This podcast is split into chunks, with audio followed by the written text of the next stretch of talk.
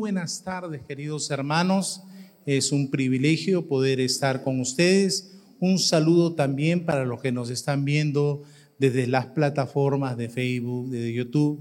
Que Dios les bendiga grandemente. Pero me alegra el corazón después de haber tenido un tiempo de descanso, como varios eh, notaron, eh, poder estar reintegrándonos y ahora teniendo la oportunidad de poder compartir la palabra. Queremos darle la más cordial bienvenida a usted a la Iglesia Alianza de Lima Cercado. Sin embargo, quisiera, eh, a pesar de la incomodidad del calor, quisiera poder identificar a las personas que tal vez hoy día nos están visitando. Quisiera que levanten la mano, por favor.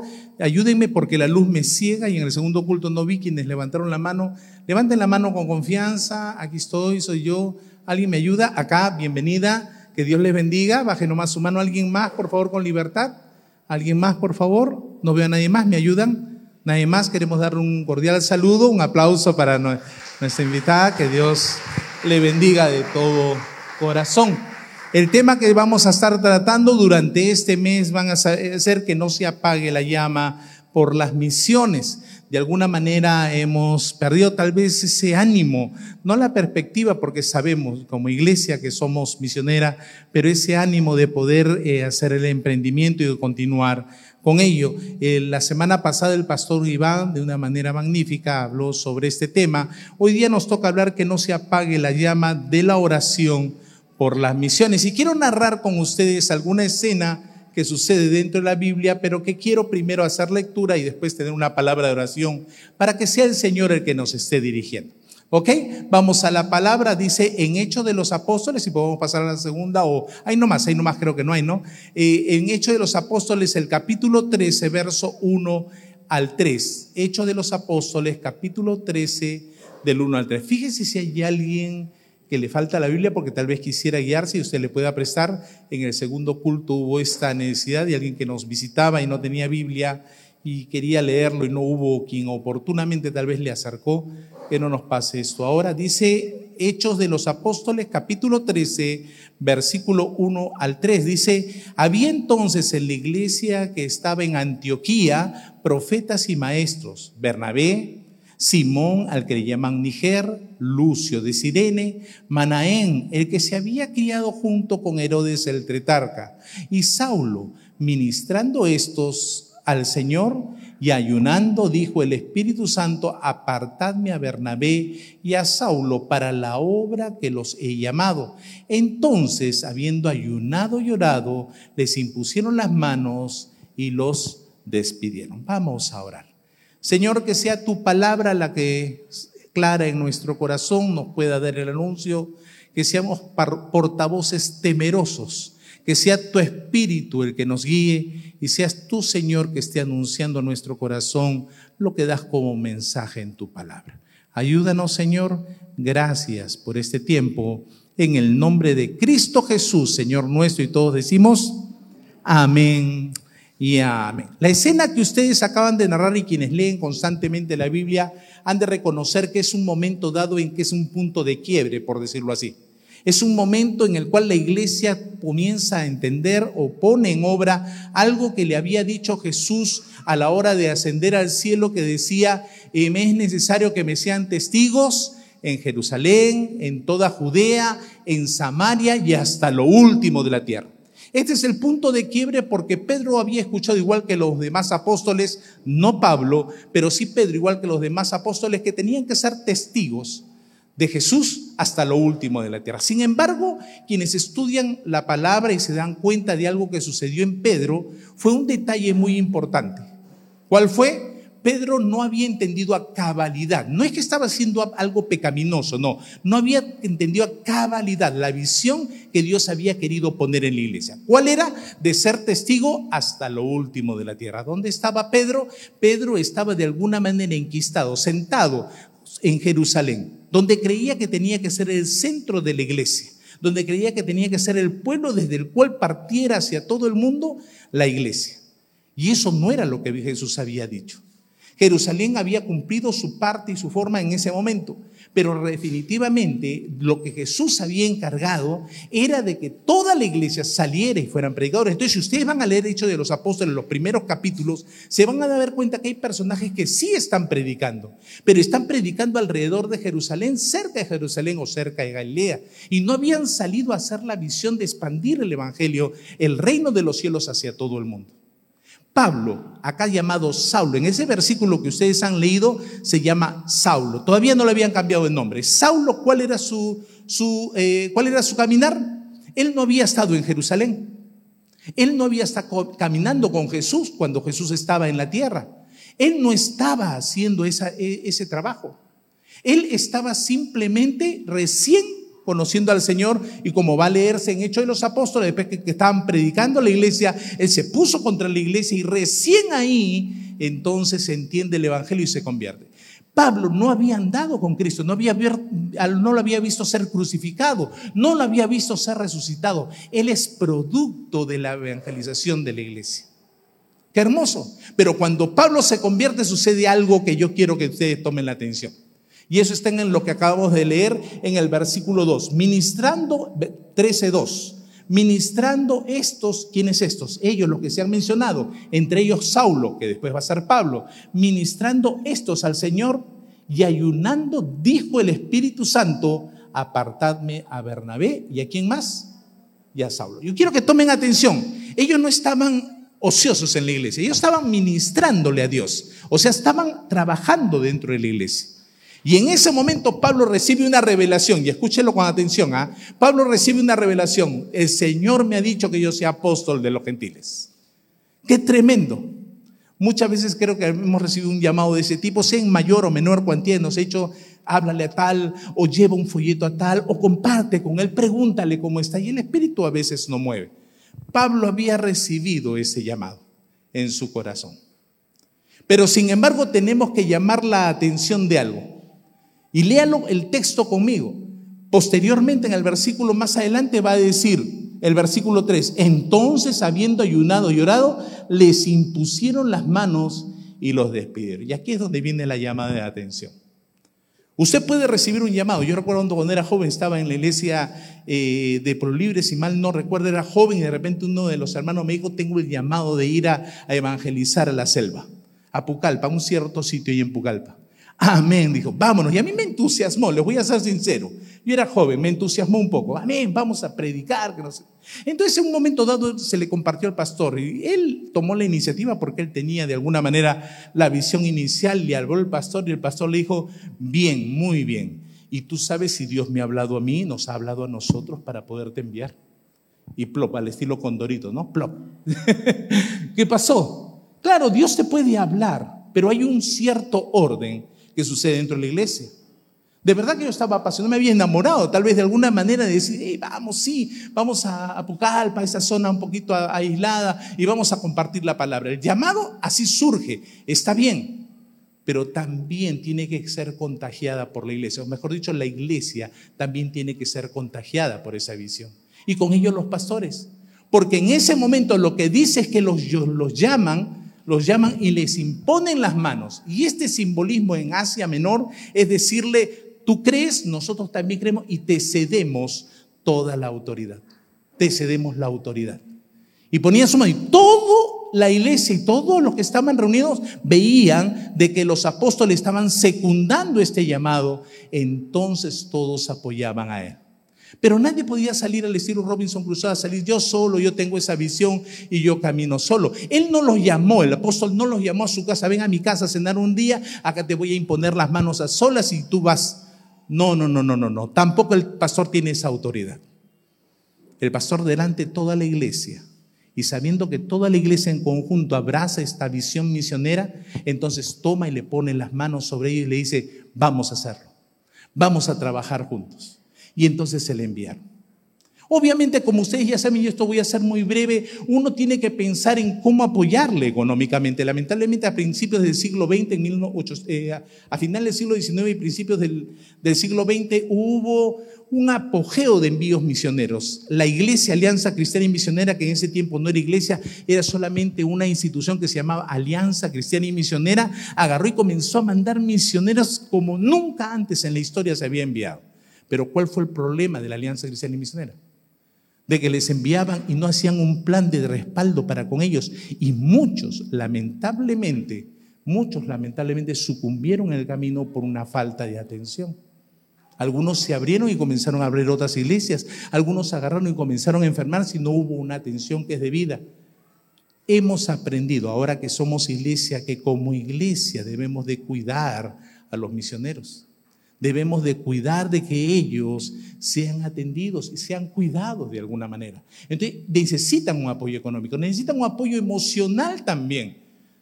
Porque cuando sucede este tipo de cosas, a veces lamentablemente el misionero está solo y uno dice, bueno, es un pastor, tiene toda la autoridad espiritual, sabe a quién ir, así que no se preocupen, él la va a soportar toda. Pero no, hermanos, He leído en más de una ocasión, en varios libros con respecto a misioneros, que juntamente con esa pasión por orar por los enfermos o por las personas que están necesitadas en el lugar, el pastor necesitaba compartir con alguien. Y va acompañada casi siempre esa frase, oraban y lloraban a solas porque no tenía con alguien con quien compartir. Porque imagínense en al recién convertido que ni entiende la palabra de Dios, comienza uno diciendo, le va a decir uno la carga de decirle, sabes que tengo problemas con mi familia, tengo... No, no es para eso. Entonces se apasionaba cada vez que alguien, o se emocionaban cada vez que alguien les visitaba un misionero de por ahí cerca y compartían. Y literalmente en casi todos los libros he leído esto, oraban y después dice otra frase, y lloraban juntos porque el pastor necesita un apoyo emocional y es bueno que nosotros nos contactemos con ellos para estar haciendo eso. Pero lo principal o el tema que nos atañe o el tema que nos llama la atención es a esto. Es que la iglesia dice en el último verso, no solo les impusieron las manos. ¿Qué más hicieron? Versículo 3. Ayunaron y qué más? Y oraron. Y eso es lo que tenemos que nosotros reavivar dentro de la iglesia, reavivar dentro de lo que nosotros somos como una iglesia misionera. Tenemos varios campos misioneros, los hay, hermano. Yo siempre me hago mención de la iglesia en Puno, porque es la iglesia de Huancoyusco, una iglesia muy necesitada que estamos apoyándole ahí. Un lindo pastor en alguna ocasión estuvo acá entre nosotros, un pastor al cual le estamos apoyando, al cual le estamos, eh, le estamos este, de alguna manera como amigos ahí tratándoles pero veo siempre la necesidad que ellos necesitan de que estemos no solamente apoyándole económicamente, que lo hacemos, no solo emocionalmente, que lo llamamos para saber cómo está su hijo, porque su hijo está un poco delicado de salud, sino también el saber que la iglesia está, ¿qué cosa? Orando por el servidor. Y eso es lo que quiero que motivar yo en esta mañana a que usted pueda tomar la atención. Quiero que vayan a Colosenses, y ahora sí pueden pasar por favor a Colosenses el capítulo 4, el verso 2 al 4. Quiero por favor que tomen atención a ello. Colosenses capítulo 4, versículos del 2 al 4. Dice la palabra del Señor que dice ahí, perseverad en la oración, velando en ella con acción de gracias, orando también al mismo tiempo, ¿qué cosa? Por nosotros. Está hablando de Pablo ahí. Pablo es el que está escribiendo, Saulo, el que es mencionado en el texto, por nosotros, para que el Señor nos abra puerta para la palabra, a fin de dar a conocer el misterio de Cristo, por el cual también estoy preso, para que lo manifieste cómo debo de hablar. Qué tremendo texto. ¿Qué es lo que dice la palabra del Señor? Para que manifieste cómo debo hablar, oren ustedes por mí, con acción de gracias. Oren, por favor. Porque Dios quiere abrir puertas. Pero la primera palabra que es usada aquí, ¿cuál es? ¿Cuál es la primera palabra en el versículo 2? Perseverar. ¿Qué cosa es perseverar? Cuando yo era joven, comencé a escuchar a algunos predicadores y comencé a leer algunos libros con respecto a este tema de orar buen tiempo, ¿no? Muchos hacen referencia al Evangelio de Juan cuando Jesús dice a sus discípulos, vengan a orar conmigo al huerto, al huerto de Getsemaní, jala tres, jala tres y él se pone a orar y se pone un tiro de piedra, dice, un poco más allá para poder orar y gemir delante de Usted recuerda la escena, ¿no? ¿Cuál es el reclamo de Jesús cuando se da la vuelta? Los encuentra orando, ¿verdad? No, no los encuentra orando. ¿Cómo los encuentra? Durmiendo. Qué barbaridad. Dele un cudazo al que está a su costado si está durmiendo. Todavía no es hora de dormir. ¿No? los encuentra orando. Y casi siempre los pastores o los libros hacen referencia a que por lo menos usted debe orar una hora al día. Y yo escuché mucho este mensaje, leí mucho de estos libros que me decían por lo menos debes orar una, orar una hora al día. Y siempre me, atosigaba eso, de alguna manera me hacía sentir incómodo, porque hermanos, literalmente no es eh, una forma de adornarlo, literalmente yo me saqué el reloj de la muñeca y oraba con un ojo abierto y con el otro cerrado cuántos minutos voy orando. Y la primera vez que oré, de verdad, con el reloj en mano, me dio una sorpresa un poco decepcionante. Había orado cinco minutos había orado una hora. Cinco minutos había orado. Y me rascaba la cabeza, la verdad. Y de verdad al otro día intenté, y literalmente estuvo como un par de semanas con el reloj en mano, literalmente eh, en la mano, viendo, a ver, llegué a 15, a 16 minutos, orando con libertad, no tratando de hacer una oración religiosa, sino orando con libertad. Y yo me daba cuenta que ya no sabía, entre comillas, no sabía qué decir. La idea no es esa, hermano. Yo no le estoy diciendo acá cuánto tiempo usted debe orar delante del Señor usted debe de entrar en comunión con Él. Debe de tener un tiempo. Perseverar es poder estar en un tiempo de calidad con Él. Un tiempo en el cual usted se deleite en su presencia. No hay nada más hermoso que esto, hermano. Que usted puede estar delante de la presencia de Dios, no fijándose en el reloj si oró una hora, dos horas o tres horas, sino si se pudo deleitar delante del Señor.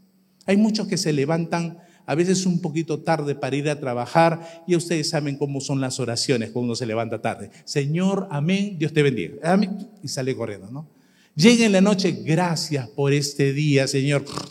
Y se pone a dormir. Y las oraciones flecha a la hora de, a la hora de almorzar, sobre todo si estás con incrédulos, a tu costado sus oraciones súper rápidas, ¿verdad? Señor, está rico, gracias. Amén. Y se pone a almorzar. ¿Cuántos no hemos hecho eso? A ver, a ver, si no hemos hecho eso. ¿Por qué? Porque a veces estamos tan apresurados en este tiempo que no nos tomamos un tiempo de quietud, un tiempo en el cual usted se siente un momento. Yo mucho tiempo hice esta práctica, hermanos, se la comparto porque la hice de verdad. Yo en las mañanas no podía, porque a veces era indisciplinado para levantarme temprano, pero sí llegaba la noche y esperaba que mi esposa y mis hijos, aunque con mi esposa también oraba, ¿no? Pero yo esperaba a veces a que se durmieran y yo me sentara un ratito y me pusiera de verdad a leer y a, meditar en la palabra. Dios no está buscando de que usted tenga especialmente un grado. Si usted puede levantarse temprano, ahora se practica un poco más eso, la verdad, ¿no? Pero si usted se puede levantar temprano y hacerlo temprano, amén. Pero si usted es consciente, hermano, de que temprano no se le hace tan fácil, sobre todo que va a tener que orar en un tiempo no reducido de cantidad, sino del apremio, de sentir que el bebé tal vez se levanta o que tengo que atender a fulano o que me he comprometido en estar temprano en hacer compras. No lo haga así apresurado. A eso es lo que voy. Si usted quiere separar tiempo en la mañana, hágalo, pero sea disciplinado. Si no, hágalo en otro momento. Puede ser en la tarde, puede ser en la noche pero separe un tiempo para buscar a Dios. Eso es perseverar en oración. Hágalo continuamente. Eso es lo que usted tiene que hacer. Y orar en función de lo que hemos leído. Vamos a orar porque, la palabra, porque sean abiertas las puertas para predicar la palabra. Eso es lo que dice el texto. No estoy parafraseando. Si ustedes leen en Colosenses el capítulo 2, ese es el tema. Orar para que sean abiertas las puertas para la, palabra la predicación. Otras palabras, orar por los misioneros, orar por la obra misionera. O sea que lo primero es, a su gloria a Dios, están junto a mí.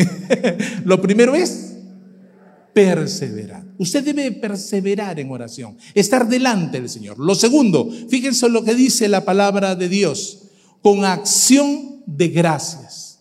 ¿Cuántos oramos con acción de gracias? Qué tremendo texto, ¿no? Que hable de que debemos de tener una oración dispuesta a poder orar con gratitud. Cuando yo era joven, esto lo he contado en otras ocasiones, yo había salido del colegio y había pasado un año entre hacer hay algunos tumultos de querer trabajar y estudiar hasta que no se pudo y agarré y me matriculé en lo que era la Biblioteca Nacional. ¿Cuántos recuerdan eso que estaba en la Avenida Bancay? Ya los nuevos más que nada saben que la biblioteca está en Javier Prado con la Avenida Aviación, ¿no? Pero había una biblioteca inmensa, que hasta ahora existe el monumento ahí, una biblioteca nacional. Y yo de verdad fui y me inscribí. Había que pagar una suma, una suma muy módica, que yo que era estudiante, pero me daban un carnet para poder tener la biblioteca a disposición mía. ¿Cuántos recuerdan eso? No sé, pero así hay algunos que recuerdan ahí. Pero fue tremendo, ¿no?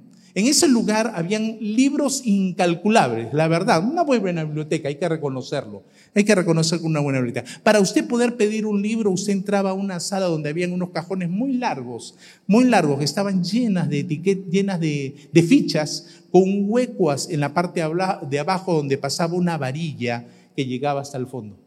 La varilla interrumpía de que alguien se robara las fichas. Uno tenía que llevar un papelito y apuntar el número del libro, se acercaba donde el despachador y decía, este es el libro que quiero hacer de geometría, de álgebra, lo que estudiaba en ese momento, ¿no? Y comenzaba uno a pedir y uno comenzaba a estudiar. Dependía de la disciplina de uno que si uno quería prepararse o no. El primer, primer día de, de visita, para mí es sorpresa. ¿Qué hay que hacer? Tienes que sacar el cajoncito y escoger tu, escoger tu libro. Chévere, ya lo entendí, joven. Ah, un joven sabio, así que agarré, jalé mi jalón, mi cajón y me da cuenta que no paraba, no paraba, no paraba, no paraba. Eran cajones largos, entonces comencé a ver a los costados, sí, son cajones larguísimos. Sí, de verdad, eran cajones largos, llenos de fichas, ¿no? Y yo seguía jalando y jalando y me distraje, hermano, y jalé demasiado y un boom, se fue al piso. Se salió la varilla y salieron todas las tarjetas disparadas por todos lados. ¿Se imaginan yo que suelo ser un poquito colorado cuando me, me sonrojo? En ese momento me puse tomate, hermanos. De verdad que me puse tomate, yo no les miento. Y en ese momento había un joven a una cierta distancia, y los jóvenes solemos ser indiferentes a este tipo de situaciones, ¿cierto? Los jóvenes suelen ser indiferentes. Si yo pasaste tú el roche, ni te me acerco, porque no se van a reír también de mí. Pero este joven ah, se armó de valor, se juntó a mí, a ver campeón, todavía me dijo, todavía recuerdo la frase, a ver campeón, te ayudo. Yo estaba colorado, no sabía, ni me había agachado a recoger ni una. Él se agachó, se arrodilló y comenzó a recoger y obviamente yo le seguí ahí mismo y comenzamos a, recoger y comenzamos a meterlo dentro de esa varilla y comenzamos a meter todas las fichas, me ayudó a levantar el cajón y bueno, era obvio que le había faltado un tope al esto, una perilla y por eso se había desarmado, pero bueno. Lo que yo hice fue agarrar mi papelito y acercarme al esto rojo y el Señor me mira y se ríe y me dice, no has apuntado nada. Y me dio cuenta que no había apuntado nada, me regresé, ya no quería hacer nada, la verdad. Y en ese momento lo único que puse, me puse en mi corazón fue agradecerle al joven que estaba un poco más allá, ya sentado leyendo su libro.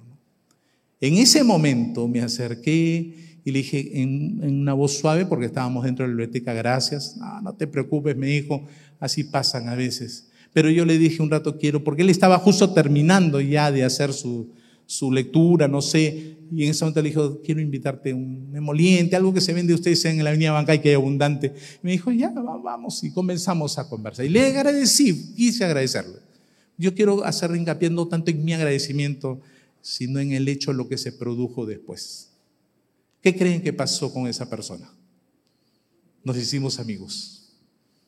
¿Qué creen que pasó después? Nos hicimos amigos. Comenzamos a compartir, se reía de mí, me reí ya en ese momento ya con soltura, me reí de mí mismo. Y bueno, pasó. Pero hubo algo. Cuando se hace un favor y uno sabe agradecer, uno tiene una recompensa. ¿Y sabes cuál es? De que entra en conocer a la otra persona un poco más. Y eso es real. Alguien te hace un favor y tú te sientas a conversar con él y conoces un poco más de esa persona. Eso es lo que Dios quiere que hagas. Quiere que le conozcas un poco más. Quiere que seas agradecido. Porque el agradecimiento no es el hecho de decirle al Dios Todopoderoso, Señor, por todo lo que... ¿Ustedes creen de que a Él, en el buen sentido de la palabra, necesita tu agradecimiento? No. ¿Saben por qué uno tiene que agradecer? Porque uno entra en conocer un poquito más a la otra persona. Porque la otra persona se acerca donde ti y te dice, lo que a mí me pasó tal vez fue lo mismo. No recuerdo si eso me respondió ese amigo, pero sí me ha sucedido en otras ocasiones que se han dicho, lo que pasa es que a mí me pasó en otro momento y no hubo quien me ayudara. Porque a mí me ha pasado de que ha sucedido esta situación y yo vi cuánto uno valora este pequeño detalle. Por eso me paré y te ayudé. Pero lo que sí recuerdo es que gané un amigo esa tarde. Gané un amigo en el cual compartir. Por eso es la acción de gracias. Es cierto, usted tiene que agradecer por lo que Dios le provee. Sí, es cierto. Pero ¿cuál es el fin de ello? Conocerlo un poquito más. Estar de cerca de Él. Poder tomarte tiempo y cumplir la primera parte del texto. Ser perseverantes en la oración. Primera palabra, perseverar. Segunda palabra, ser agradecidos. ¿no? Tercera palabra, tercer texto que dice ahí, si podemos pasar, por favor, dice el texto, perseverad en la oración, velando en ella con acción de gracias y orando también al mismo tiempo por nosotros, ¿para qué? Para que el Señor nos abra puerta para la palabra de Dios. ¿Cuál es, debe ser el motivo de tu oración? Dirección. Y ahí está, ahí lo he puesto, ¿no? Eso lo he traducido en la palabra dirección. Nadie puede saber exactamente qué es lo que pasa cuando uno va de misiones. Nadie lo sabe. Y yo se lo digo con toda autoridad. Uno va con un plan que usted tiene que preparar un plan. Ojo, usted tiene que preparar un plan. Dios dirige, pero usted tiene que preparar un plan. Yo recuerdo mucho hace poco en una, en una conferencia que tuvimos con el pastor Vidal Bravo, un pastor ya, este, ya está en descanso, en el sentido ya no está laborando de manera directa y que él nos compartía sobre un tema cuando recién salió del seminario que le había sucedido. Él sale del seminario bíblico, del seminario de la Alianza, y se embarca hacia, lo envían, mejor dicho, hacia el norte del Perú. Si mal no recuerdo es en Piura, si mal no recuerdo. Y nos compartía el pastor Vidal Bravo algo bien interesante. Ahí había un misionero. Él era un joven que estaba saliendo del seminario y estaba yendo allá. El misionero no estaba ahí en la zona, había, había entrado al interior de, de Piura, al interior de, de la zona, había subido y a la semana y media, a las dos semanas baja y lo encuentra él a Vidal Bravo y le dice, bien, te voy a hacer un encargo, gloria a Dios. ¿Cuál es ese encargo? Vas a fundar una iglesia acá. Amén, pero lo vas a hacer tú solo porque yo no sé cómo hacerlo. Eso le dijo el misionero por si acaso al hermano. Y el pastor Vidal Bravo dijo en ese momento, ¿qué, me está diciendo? Yo vengo para apoyar, vengo para servir, me dispongo. Usted me diga cargo puertas, cargo puertas, usted me dice cargo ventanas, cargo ventanas, hágame lo que quiera. Pero usted me está diciendo que yo inicie la obra. No estoy preparado para eso. Tengo conocimientos teológicos, tengo el apasionamiento juvenil de decir amén, gloria a Dios, pero estoy preparado para hacer una iglesia. Y el misionero le dije, Tú has venido a esa obra y tienes que hacerla. Y en su oración en esa semana será así. Dice, Señor, ¿en qué me has metido? Yo venía con todo un plan escrito, con todo un plan hecho, diciendo, ah, puerta A, puerta B, puerta C, puerta D. Y yo vengo y tú me dices, Señor, no, ninguna de esas puertas va a salir. Tú vas a abrir la puerta Z. Amén, Señor, tú eres el Señor. Pues no tengo escrito ni siquiera la puerta F, G, y tú me mandas a la puerta Z. ¿Cómo voy a empezar por el final?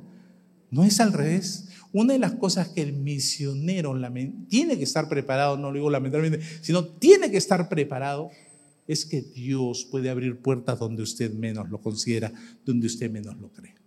Y tiene que estar preparado para eso. Y por eso nosotros debemos de orar para que Dios le dé dirección para que Dios abra las puertas que Él crea necesarias. Yo debo ir con un plan. Aquí está mal que usted diga, el Espíritu Santo me está guiando y ya veremos que el Señor como diga, eso está mal. Si usted no tiene un plan preparado, si usted no tiene algo que esté bien estructurado, Dios no le va a bendecir. Porque dice la palabra de Dios en el Evangelio de Juan, dice que el Espíritu Santo os hará recordar todas las cosas que os he enseñado. Así dice el Evangelio de Juan. Usted debe ir preparado. Que Dios mueva las cosas está bien, pero usted debe tener una preparación. Por eso es necesario que se organice antes de hacer. Por eso no se cree en personas que solitario dicen, he recibido la voz del Espíritu Santo y me voy para allá. Sí, tal vez sea así, Dios le ha hablado, pero de la misma manera Dios también le habla a las autoridades, Dios le habla a la iglesia y entonces Dios le va a guiar por medio también de ellas. Número uno, ¿cuál es?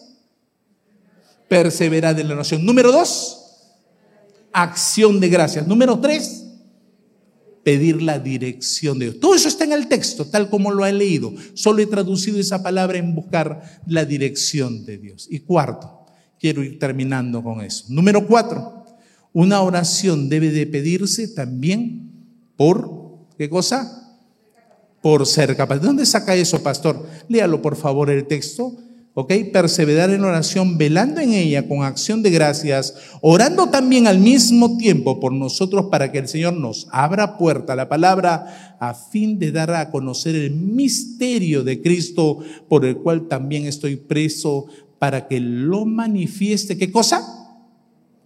¿Cómo debo de hablar? Para que manifieste cómo debo de hablar. Lo más terrible es que se ha enviado una persona que sea neófita usted debe de prepararse. Pero la preparación no es solo del misionero. Pastor, dígame cuánto es, yo apoyo con mi obra, con mi ofrenda, amén. Eso no es así. No, no, pastor, también yo lo llamo. Usted si me dice un día, yo lo llamo, programa de problema.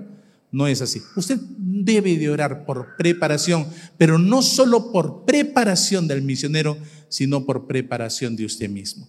Usted recuerda que le hice mención de Huancoyusco al inicio, de Puno. Nosotros estamos apoyando ahí. Usted sabe que el pastor ha estado teniendo algunas dificultades. Su hijo ha estado un poco delicado de salud, por lo cual debemos de estar orando. Aunque ya está mejor, debemos de estar orando por él.